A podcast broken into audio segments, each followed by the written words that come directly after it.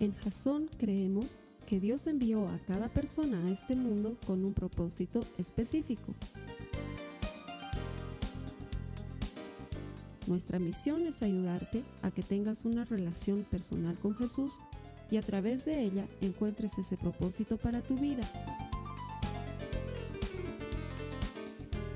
Queremos ayudarte a alcanzar ese propósito. Es nuestra oración que este podcast te ayude a tener visión, a tener jazón.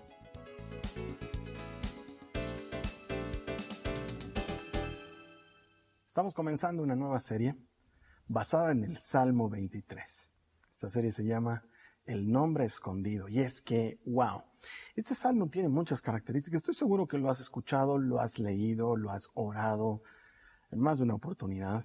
Em, es un salmo bastante conocido pero tiene algunas características tan espectaculares de la relación de David con Dios que creo que vamos a disfrutar mucho el meternos en la profundidad del Salmo y sacar toda la riqueza que hay escondida ahí adentro. Como tú bien sabes, eh, David no solamente era un pastor de ovejas, pero también era un gran salmista. De hecho, la razón por la cual Saúl lo contrata en un inicio para trabajar con él es porque Saúl sufría de problemas mentales y emocionales y necesitaba alguien que cante, que toque, de manera que él se sienta en paz, apaciguado. Y contrató a quien iba a ser el próximo rey. Él no tenía idea. Trajo al palacio a quien iba a ser el próximo rey. Este David ha tenido un corazón hermoso. De hecho, por eso la Biblia lo llama el varón conforme al corazón de Dios. Porque el carácter de David, la personalidad de David, pero sobre todo su anhelo, su deseo de pasar tiempo con el Señor, sobrepasan en mucho lo que es posible explicar en una sola charla o incluso en una sola serie. David, en sus momentos más altos, en su mejor momento, es la figura ideal del Mesías que iba a venir, ¿sí? Pero, como todos nosotros, David también era humano y se equivocaba, e hizo cosas muy difíciles de comprender desde la perspectiva de alguien que tiene un corazón conforme a Dios lo está buscando. Y sin embargo, eso jamás lo desacreditó delante del Señor porque el Señor es grande y misericordia, rico en perdón.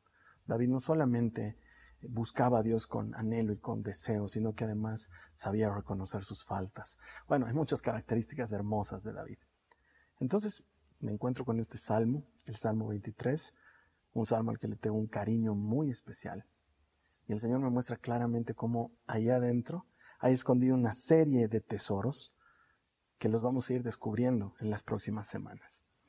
Si tú lees el Salmo 23, en la superficie ya es hermoso. Así solamente de, leerlo ya es hermoso y es espectacularmente reconfortante, trae paz, esperanza, pero si te metes en las aguas profundas de las escrituras, si me acompañas en esta exploración que quiero hacer contigo durante las próximas cuatro semanas contando esta, y nos metemos en el hebreo original y buscamos lo que David estaba diciendo entre líneas, wow, te puedo prometer que esta va a ser una exploración fascinante y vamos a encontrar mucho más de lo que pudiésemos imaginar con la simple leída del Salmo. Pero quiero invitarte a que lo leamos, ¿sí? Me gustaría que me acompañes. Tú sabes que yo soy un amante de utilizar la Biblia de la traducción, de la nueva traducción viviente. No porque sea mejor que cualquier otra, y quiero que me entiendas. Eh, la Biblia es la Biblia. Todas las traducciones de la Biblia son correctas y son buenas y hay que utilizarlas. ¿Sí? Pero me parece que la nueva traducción viviente, la NTV, que es la que generalmente usamos aquí en Jason, está lo suficientemente arraigada a las matrices tradicionales de los idiomas eh, primitivos con, los que fue escrito la Biblia, es decir, hebreo, griego y un poco de arameo, y sin embargo está en un lenguaje tan actual que tú y yo la podemos entender. Entonces siempre utilizo, o la mayor parte del tiempo, utilizo la NTV. Pero esta vez quiero leerte el Salmo 23 en la Reina Valera, en la versión de 1995. Yo crecí con la Reina Valera 95. Me trae recuerdos a mis tiempos de juventud buscando al Señor. Y esta es la forma en la que el salmo se quedó grabado en mi memoria. porque en las otras versiones va a variar una que otra palabra, pero esta es la que quisiera compartir, la vamos a leer todas las semanas, así que te invito a que me acompañes. En mi tradicional versión de la Reina Valera de 1995, el Salmo 23, que dice lo siguiente. Jehová es mi pastor, nada me faltará. En lugares de delicados pastos me hará descansar, junto a aguas de reposo me pastoreará, confortará mi alma. Me guiará por sendas de justicia por amor de su nombre. Aunque ande en el valle de sombra de muerte, no temeré mal alguno, porque tú estarás conmigo. Tu vara y tu callado me infundirán aliento. Aderezas mesa delante de mí en presencia de mis angustiadores, unges mi cabeza con aceite. Mi copa está rebosando. Ciertamente el bien y la misericordia me seguirán todos los días de mi vida, y en la casa de Jehová moraré por largos días. De solo leerlo me emociono. Y, me encanta cómo David intencionalmente comienza con el nombre propio de Dios. Este tetragramaton hebreo, cuatro consonantes y vocales misteriosamente escondidas, nos habla de una personalidad extraordinaria, de un carácter inconfundible. Dios no se parece a nada más. En hebreo está escrito con cuatro consonantes que en el español equivaldrían a una Y, una H, una W y una H, y que eso no tiene pronunciación en hebreo. Las vocales son signos de puntuación, otro tipo de cosas, no son letras como tal. Y durante muchos años ha habido un gran debate sobre cómo se debería pronunciar el nombre de Dios. Porque el nombre, tu nombre, mi nombre, y en este caso el nombre del Señor, es más que un apelativo. Ya en tiempos pasados, en, el Antiguo Testamento, el nombre definía no solamente el carácter, pero el futuro de la persona. Y ahí tenemos, por ejemplo, a Jacob, que muchos lo han calificado como engañador, cuando su nombre sonaba como ambos, como, como dos vocablos, ambos digo talón, porque nació agarrado del talón de su hermano Esaú, y engañador, suena parecido en el hebreo. Y entonces eh, es como que hubiese marcado por un tiempo la vida de Jacob. Si no has visto nuestra serie sobre Jacob, te invito a que la veas. Está poderosa y está aquí en nuestra plataforma. Y es también de alguna manera una reivindicación, un nombre de fe. El nombre siempre significaba algo. ¿Cuánto más el nombre de Dios? Y David está comenzando intencionalmente diciendo, Jehová es mi pastor. Ahora, el nombre, al describir el carácter y la esencia de alguien, nos está mostrando una parte muy personal de ese alguien. Y en el caso del Señor, era más que solamente un apelativo. Era definitivamente una categoría de sí mismo. Por eso es que vamos a encontrar en la Biblia muchas veces que Dios va a decir, hablándole por ejemplo a Moisés, les he mandado a construir un lugar en el que habite mi nombre. ¿Cómo es eso, Señor, de que tu nombre habite en algún lugar? Eh, los nombres no habitan, los nombres le pertenecen a alguien y alguien más habita en ese lugar, pero el nombre de Dios tenía características más allá de solamente un apelativo. Y de hecho en hebreo, el nombre es una frase que se pronuncia Hashem. Hashem literalmente significa el nombre. Y antiguamente los israelitas, para no pronunciar el nombre de Dios porque era muy santo y nuestros labios muy impuros como para pronunciarlo, apelaban a cosas como la palabra Adonai, por ejemplo, que te la explicaré más adelante, quizás ya la conozcas, o esta frase Hashem, que literalmente significa el nombre. Entonces, cuando ellos estaban hablando entre ellos y decían, yo estoy buscando la bendición del nombre, todos sabían que se estaba refiriendo a Dios. Cuando decían estoy yendo a hacerle ofrendas al nombre, ellos sabían que se estaba refiriendo a Dios. Cuando le decían, Señor, lo único que anhelo es que tu nombre habite en mi casa, le estaban haciendo una invitación a Dios mismo en persona. El nombre es más que un apelativo para Dios. El nombre es en sí mismo su esencia, su carácter, su personalidad, Él mismo. Y esto durante muchos, durante muchos años ha sido una cosa muy común entre los israelitas. Guardarse de pronunciar el nombre que nosotros hemos leído ahorita, Jehová, más adelante también te lo explicaré, em, y referirse a él con otros, con otros atributos o con otras características que también lo representen, pero que de ninguna manera signifiquen pronunciar su nombre. Años más tarde, viene Jesús de Nazaret. el Hijo del Hombre, el Mesías. Y cuando muere y resucita, los discípulos empiezan a referirse a él como el nombre. Eh, de hecho, hay un pasaje bien hermoso en las Escrituras, en Hechos en el capítulo 4, cuando a Pedro y a Juan los expulsan del templo después de haberlos agarrado a varillazos por estar predicando en el nombre de Jesús. Y ellos salen del lugar y dice que salieron muy contentos por haber sido tenidos por dignos de recibir afrenta por causa del nombre. Así lo escribe Lucas. Sabes que si tú prestas atención a las escrituras, a esos detalles, vas a encontrar cada tesoro de poderoso. Lucas es absolutamente intencional cuando llama a Jesús el nombre, porque con esto nos está diciendo que Jesús es la presencia de Dios residiendo, por ejemplo, en el templo de Salomón, es el lugar en el que mi nombre habitará, como decía el Señor. Al llamarlo el nombre, lo está, está diciéndonos que es Dios. ¿Sí? Yo me acuerdo que cuando era jovencito tenía una lucha muy, muy fuerte porque yo quería encontrar en la Biblia algún lugar donde diga textualmente, Jesús es Dios, porque para nosotros Jesús es Dios.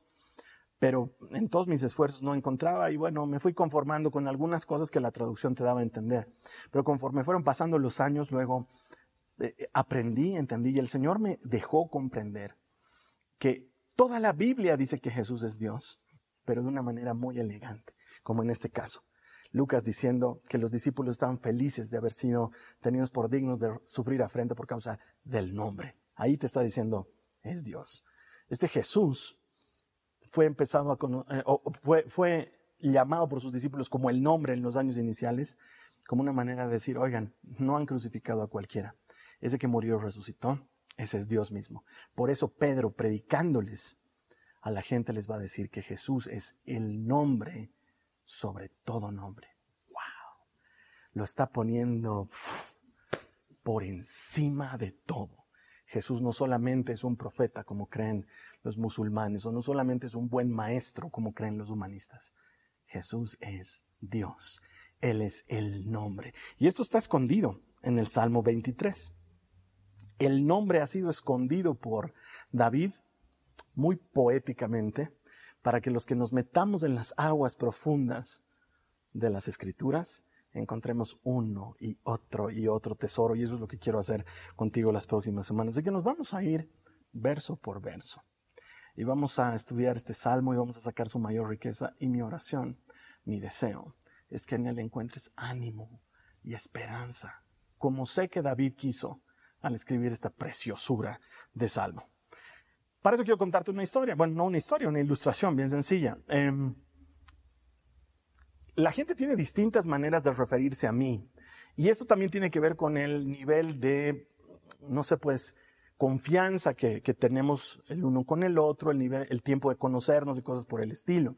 Por ejemplo, si alguien me llamara por mi apellido, si alguien me dijera paz, yo sé que lo más probable es que esa persona me haya conocido de colegio, porque en colegio nos llamábamos así por el apellido y aún hoy la mayoría de mis compañeros de curso de colegio me siguen llamando Paz.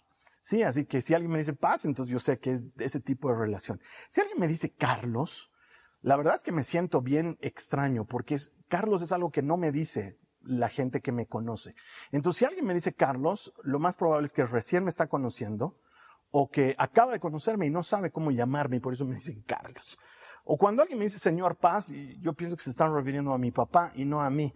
Y no es que me haga el joven, pero todavía no me hago la idea de que yo soy el Señor Paz, ¿sí me entiendes? Y alguna vez me pasa, por ejemplo, me contratan algunas, algunas personas en el exterior para dar algunas charlas y es muy chistoso porque saben cómo me llamo, pero el momento que me presentan dicen, con ustedes, Alberto. Y cuando me dicen Alberto, ahí sí que no suenan ni resuenan nada para mí. No soy Alberto, Alberto es mi papá. Yo Alberto no soy para nada. Yo soy Carlos Alberto. Cuando me presento a alguien, siempre le voy a decir Carlos Alberto. Y generalmente las personas, por lo menos aquí en Bolivia, me dicen, ¿y cómo te dicen? Y yo les respondo, Carlos Alberto. a mí me gusta que me digan Carlos Alberto, es mi nombre. Y si nos estamos empezando a conocer, Carlos Alberto está bien.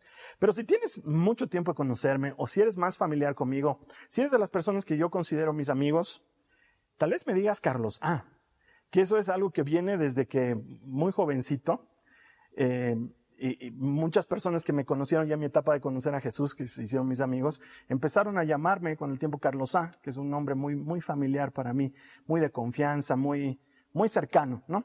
Mis suegros me dicen Carlos A, eh, mis, eh, los tíos de mi esposa me dicen Carlos A, la, familia cercana me dice Carlos A, los amigos me dicen Carlos A, es un nombre muy cercano. Habla de, nuestra relación y de nuestra proximidad. No sé si entiendes a lo que estoy queriendo llegar con esto de los nombres. Eh, por ejemplo, aquí los chicos en la iglesia, los más jovencitos, me dicen Charlie. Eh, eso quiere decir que eres joven y que eres mi amigo. Así que si quieres sentirte un poco más joven, a lo mejor deberías empezar a decirme Charlie. Pero hay cosas más personales. Por ejemplo, eh, solamente mis hijas me dicen papi. O solamente mi esposa me dice baby o amor, que son cosas que nos hablamos entre nosotros. Y de hecho, hay unos cuantos nombrecitos más ahí que son muchos más, mucho más personales y que son cosas que me dicen mis hijas o mi esposa que no te las voy a contar, que son muy bonitas, pero que son solo para nosotros. Eh, eso habla de la intimidad, de la proximidad. ¿Cómo llamas tú al Señor? Porque aquí, en un momento de profunda intimidad, en el verso 1, David va a comenzar hablando con ese amigo, ese padre tan cercano, y le va a decir, Jehová, Jehová. Lo va a llamar por su nombre único y personal. De hecho, acompáñame a Éxodo en el capítulo 3, los versos 13 al 15, por favor, dice, pero Moisés volvió a protestar. Si voy a los israelitas y les digo, el Dios de sus antepasados me ha enviado a ustedes, ellos me preguntarán, ¿y cuál es el nombre de ese Dios? Entonces, ¿qué les responderé? Dios le contestó a Moisés, yo soy el que soy. Dile esto al pueblo de Israel, yo soy, me he enviado a ustedes. Dios también le dijo a Moisés, así dirás al pueblo de Israel, Yahweh, el Dios de sus antepasados, el Dios de Abraham, el Dios de Isaac, el Dios de Jacob, me ha enviado a ustedes. Este es mi nombre eterno, el nombre que deben recordar por todas las generaciones. Ahora, esta parte está cuidadosamente escrita, obviamente está en hebreo, y es para nosotros un poco compleja de entender porque está utilizando cosas muy propias del idioma en ese momento. Cuando Moisés le pregunta a Dios y le dice, Señor, ¿qué les voy a decir? ¿Cuál es tu nombre? Tienes que tener un nombre.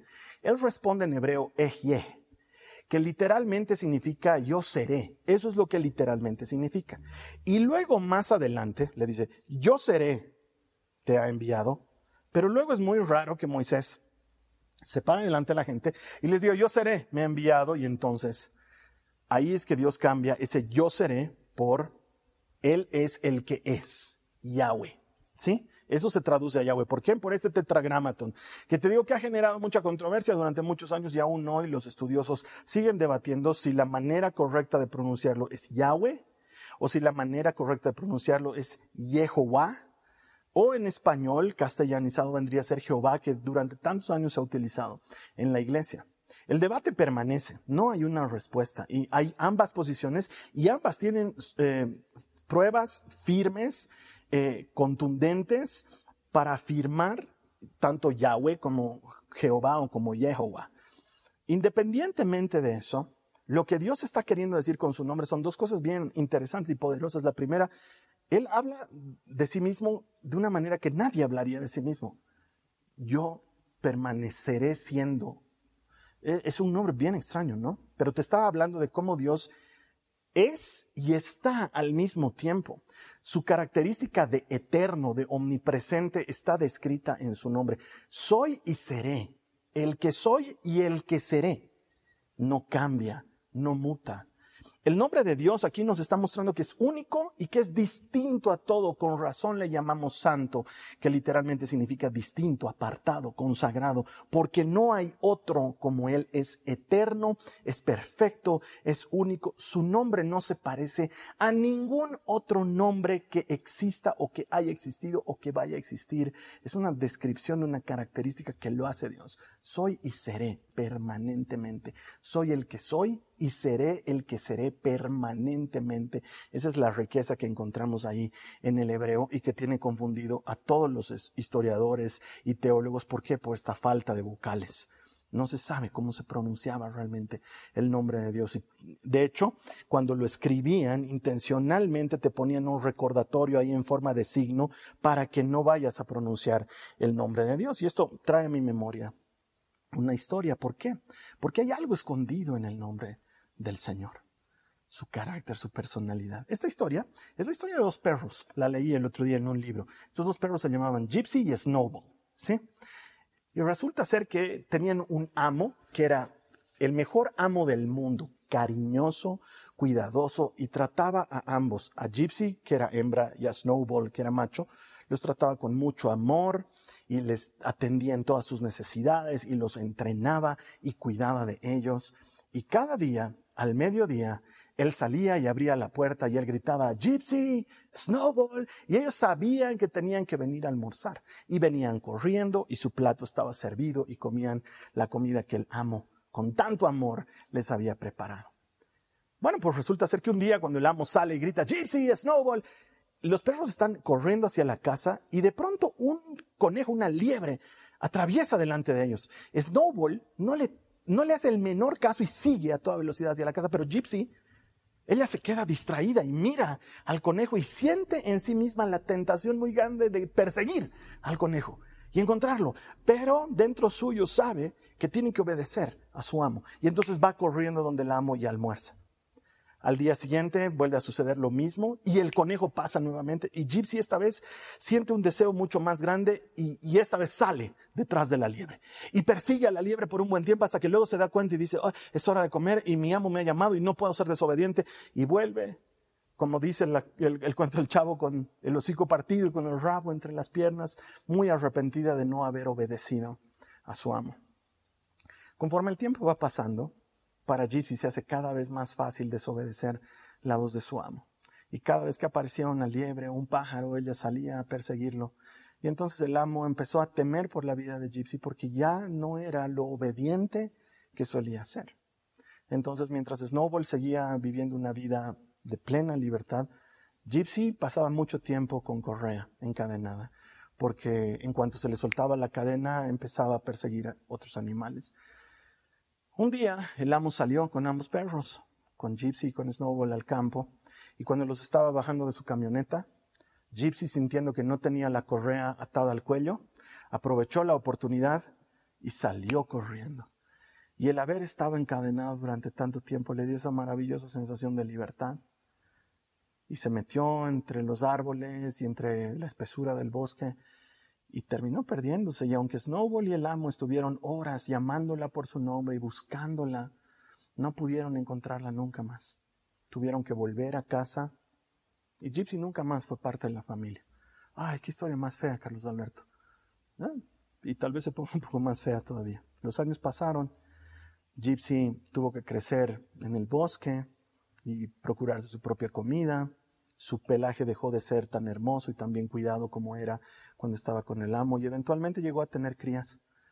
Y ella siempre les contaba a sus crías lo hermoso que era tener un amo que se ocupe de ti y que te cuide y que te proteja. Eventualmente moriría y las crías les contarían a sus propias crías que la abuela tenía un amo. No sabemos lo que es eso, nunca lo hemos visto. Parece ser una cosa hermosa. Y esto pasó de generación en generación hasta que se fue perdiendo. ¿Qué tiene que ver con lo que estamos hablando? Todo. Hoy en día hemos perdido. No sabemos cómo se pronunciaba el nombre de Dios. Es esa tendencia del hombre de alejarse de este maravilloso amo que te ama y te cuida. De hecho, los escribas judíos eh, reemplazaron las vocales originales de la pronunciación original del nombre de Dios, intercalándolas con las vocales de la palabra Adonai, que literalmente significa mi amo, mi señor. Tiene una connotación mm, de servidumbre esta palabra. Entonces, de ahí es que se cree que puede pronunciarse Yahweh o Yahovah. Eh, hemos perdido el significado, o perdón, el sonido original. Eh, así de lejos camina el hombre de Dios. Pero esto no debería desanimarnos. David pone intencionalmente este nombre, esta combinación de Adonai con el tetragramatón, para que recordemos que Jehová, que Yahvé, como quieras llamarle, Yahweh, eh, Él está ahí. Es tu Dios. es único. Ese nombre es el comienzo de toda esta aventura maravillosa. El Salmo 144 en el verso 15 nos dice, felices los que viven así. Felices de verdad son los que tienen a Dios como el Señor.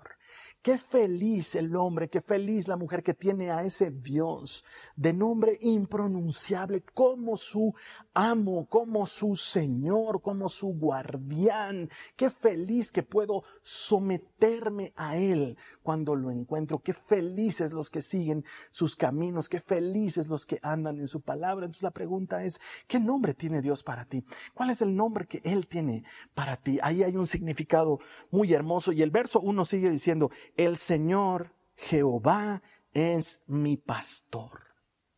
Ahí hay otro nombre escondido, pastor.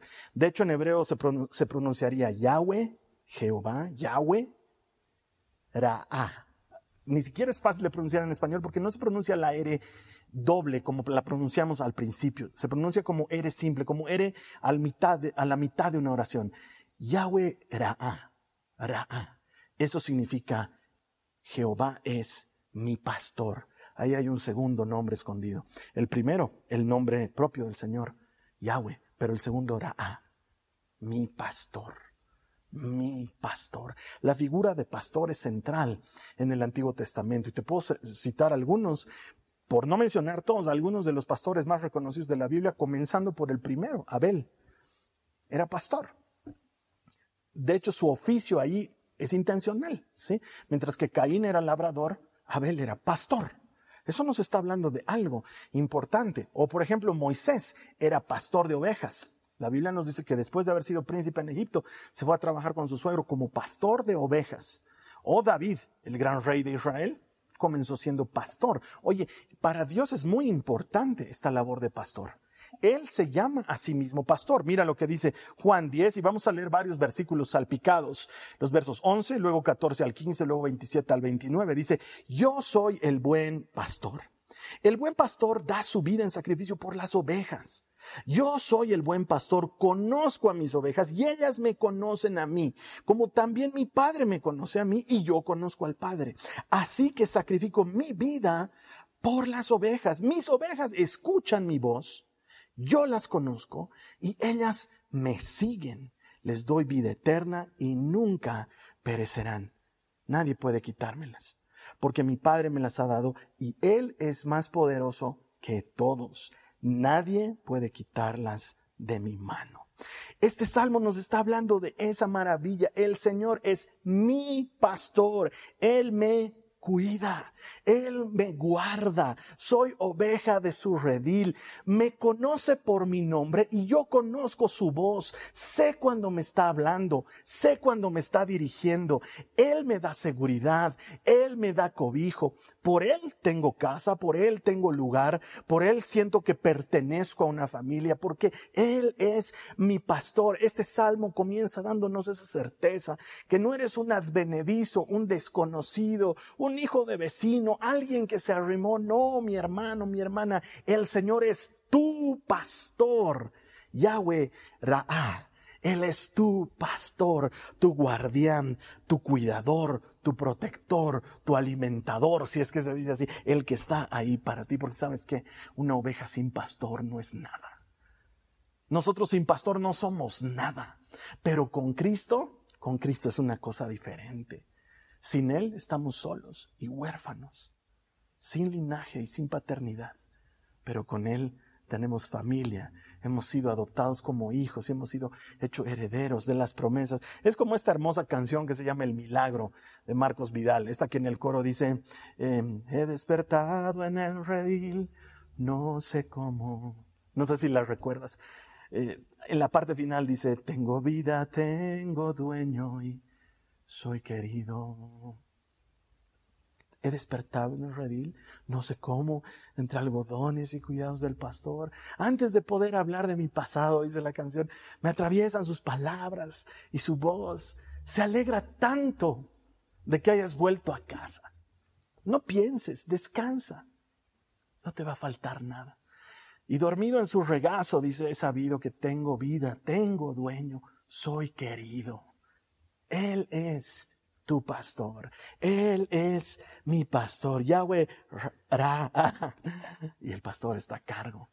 Él está a cargo del lugar de reposo, él, está a cargo del alimento, Él está a cargo de la protección. Oye, podemos descansar en la certeza de que nuestra vida, tu vida, está en buenas manos.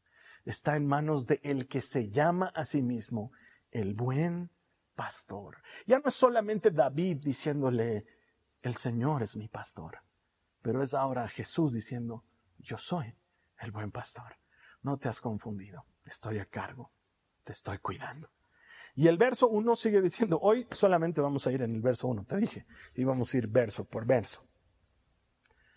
Yahweh es mi pastor, nada me faltará, nada me faltará ahí está escondido otro nombre del Señor. Pero te digo, antes de entrar este nombre escondido, ¿te has dado cuenta que este salmo está en tiempo futuro? No dice el Señor es mi pastor, nada me falta. Dice, el Señor es mi pastor, nada me faltará. Y va a seguir por un buen rato hablando en futuro. En verdes pastos me hará descansar junto a aguas de reposo, me pastoreará. Eso lo vamos a ver las siguientes semanas, porque ahí hay nombres de Dios escondidos. Por eso la serie se llama El nombre escondido. Está escondido en casi cada versículo de este salmo. Aquí hay otro nombre escondido. Y me llama la atención de que lo hable en futuro, porque nos está dando la certeza de algo por venir. No solo la certeza de que tenemos algo ahora, pero la certeza de algo más adelante. Y tiene que ver con esto de nada me faltará. Ahí el nombre que está escondido es Yahweh Jireh. Jehová Jireh. El Señor es proveedor. Este proveedor tiene la misma raíz que este nada me faltará. Tendríamos que entrar al hebreo. No sé hablar hebreo. Yo trabajo con interlineales. El, hebreo lo conozco de esa manera. Y ahí encontramos esta raíz común y este nombre escondido. Porque lo has debido escuchar en algún momento, el Señor proveerá. Es parte, de hecho, de la vida de Abraham. Eh, cuando iba a sacrificar a Isaac, Dios lo detiene y ahí está el cordero para el sacrificio. Antes de que todo esto suceda, Abraham le había dicho a Isaac, no te preocupes, hijo. Cuando le preguntó, ¿y el cordero, papá? No te preocupes. Jehová, Jireh, el Señor proveerá. Él es proveedor. Es parte de su naturaleza, es parte de su nombre. Y entonces aquí en el Salmo, David lo está asegurando para nosotros. Nada me va a faltar, nada me faltará. En lugar de pensar, no voy a tener, me va a faltar. La Biblia nos está animando a albergar esta mentalidad, que es la mentalidad de Dios, es una mentalidad de abundancia, de va a sobrar, no solo va a alcanzar, pero va a sobrar. Y de eso tenemos muchos ejemplos hermosos en las escrituras, mientras el hombre está preocupado porque va a faltar.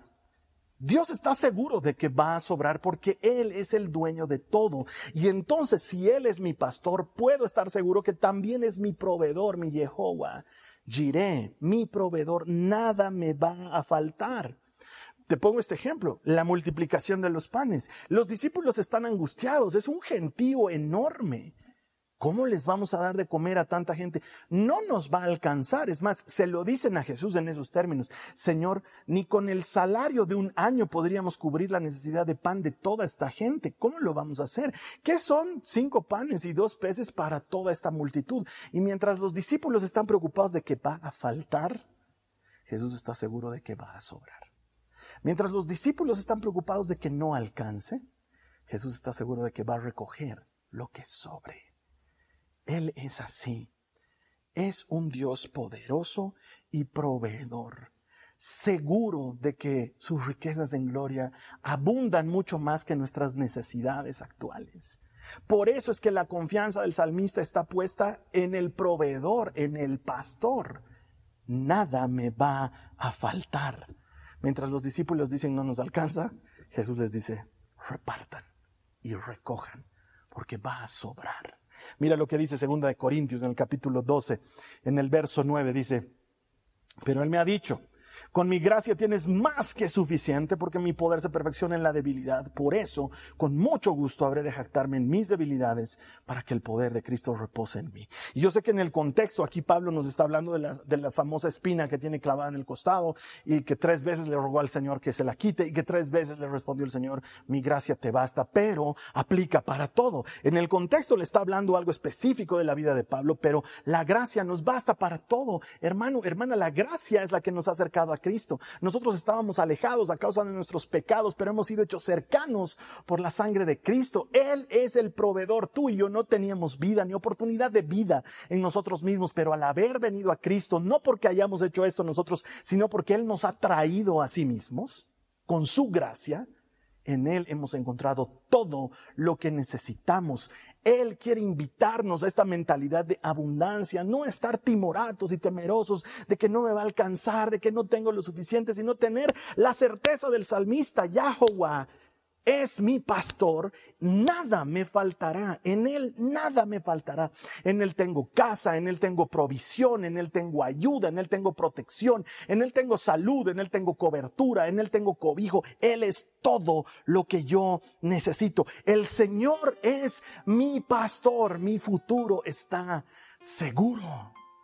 Si tú has puesto tu vida en las manos de Jesucristo, tu futuro está seguro. Y quizás aquí alguien me diga, pero Carlos Alberto, eso que estás predicando parece el Evangelio de la prosperidad. Yo te, te debo decir que no, para nada, no es el Evangelio de la prosperidad. Es la buena noticia de provisión. Las cosas que Él mismo prometió. Pan sobre tu mesa. Nunca la panadería, pero pan sobre tu mesa. No faltará cada día pan sobre tu mesa. O tu ropa. Él no prometió que andarás a la última moda pero prometió que no te faltará para vestir, que no te faltará cobertura. Jesús lo dice, acuérdense de las aves, no guardan en graneros, tienen alimento, no andan pensando, nos va a faltar, andan pensando en otras cosas, porque saben que su provisión es segura. Ustedes valen más que pájaros, dice Jesús. ¿O con qué vamos a vestir? Él no nos está prometiendo Gucci o Prada o Dolce Gabbana, nos está prometiendo que vamos a tener con qué cubrirnos siempre. ¿Cuándo te he fallado? Le dice el Señor a Israel. Dime Israel, ¿cuándo te he fallado? Y lo mismo nos está diciendo hoy. Él no falla, Él no abandona. ¿Sí? Quizás muchas veces vamos a vivir, además, por las consecuencias de nuestras malas decisiones. O porque estamos siendo entrenados, como Pablo, a tener mucho y a tener poco. Pero siempre vamos a poder comprobar una y otra vez que para el que ha confiado en Cristo su gracia es suficiente. Él no nos hará faltar. Él le dijo esto a Israel en Deuteronomio en 29, versos 5 a 6, les dice, durante 40 años te guié por el desierto y sin embargo ni tu ropa ni tus sandalias se gastaron.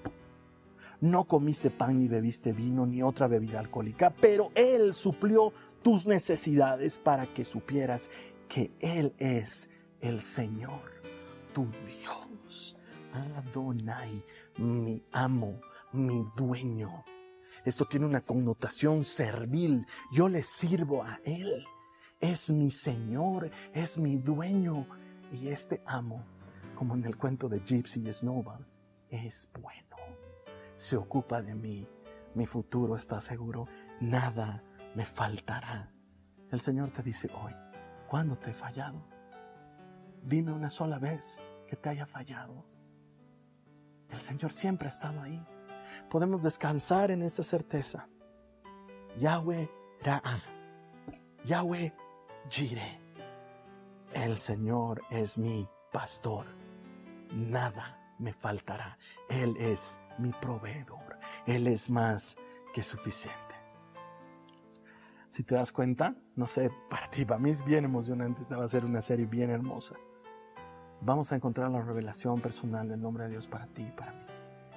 Yo espero que habiendo compartido hoy apenas del primer versículo del Salmo 23, este mensaje termine contigo segura, seguro de que tienes dueño, de que eres amado, que eres amada, de que tienes lugar en la mesa, de que tu futuro está seguro en manos del que todo lo puede. quisiera terminar este momento orando, porque algunos de nosotros estamos pasando por muchas dificultades. Oraremos para que el Señor sea eso en nuestras vidas.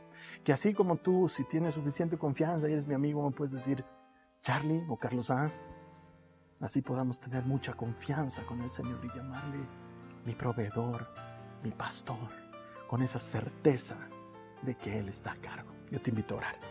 Señor amado, Señor Jesús, gracias por mostrarnos tu nombre.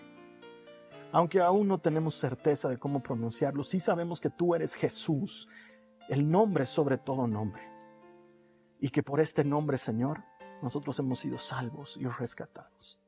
Señor, ayúdanos a vivir en la confianza de que tú eres nuestro pastor, de que tú eres nuestro proveedor y que nunca nos darás faltar lo necesario. Señor, nuestro futuro está en tus manos. Descansamos en la certeza de que tú estás en control. Gracias, amado. Amén. Yo te invito a que compartas este mensaje con alguien más que lo está necesitando para que todo el mundo encuentre este nombre escondido y ya no sea escondido para ellos, sea algo notorio que puedan vivir todos los días. Hazlo llegar a cualquier persona por medio de los enlaces que son gratuitos y que son fáciles de compartir para que llegue hasta el último rincón del mundo y así podamos celebrar que todo el que encuentra a Dios encuentra vida. La siguiente semana te estoy esperando con más del Salmo 23. Esta ha sido una producción de Jason Cristianos con propósito.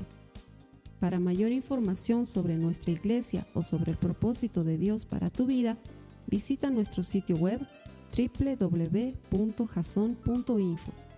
Allí encontrarás muchos recursos para animarte en tu relación con Dios, enseñanzas, nuestro blog, prédicas y mucho más. Te lo deletreamos www.jazon.info. También puedes visitarnos en nuestro sitio en Facebook www.facebook.com barra Que Dios te bendiga abundantemente. Muchas gracias.